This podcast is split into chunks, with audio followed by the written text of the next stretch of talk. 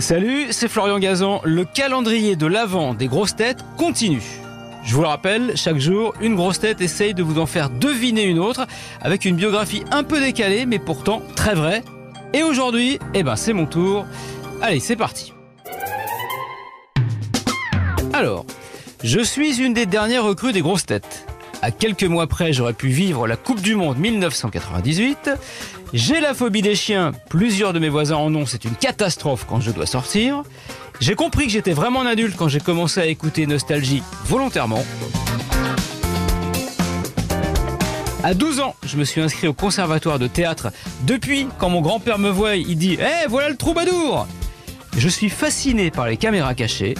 Pendant mon stage de troisième, je devais faire le café de Caroline Vigneault. Depuis, elle est devenue ma bonne fée bienveillante. La plupart de mes blagues sont inspirées de ma propre vie quand j'étais encore chez mes parents.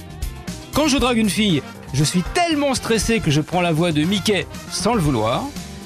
Si je commande un panaché dans un bar, il y a une chance sur deux qu'on me demande ma carte d'identité. Je rêve de rencontrer Muriel Robin. Et dernier indice, je me suis inspiré d'une grosse tête pour ma coupe de cheveux. Donc c'est un très jeune, 98, la Coupe du Monde, euh, donc euh, il est dans ces eaux-là, donc 98, je retiens, je rajoute 12, bah, donc c'est euh, voilà. Si c'est une des dernières recrues, coupe de cheveux, blague sur ses parents, tout ça, je dirais Roman Dodwick. Ah, qu'est-ce que j'ai gagné? Qu'est-ce que j'ai gagné? Et d'ailleurs, je crois que Roman est avec nous.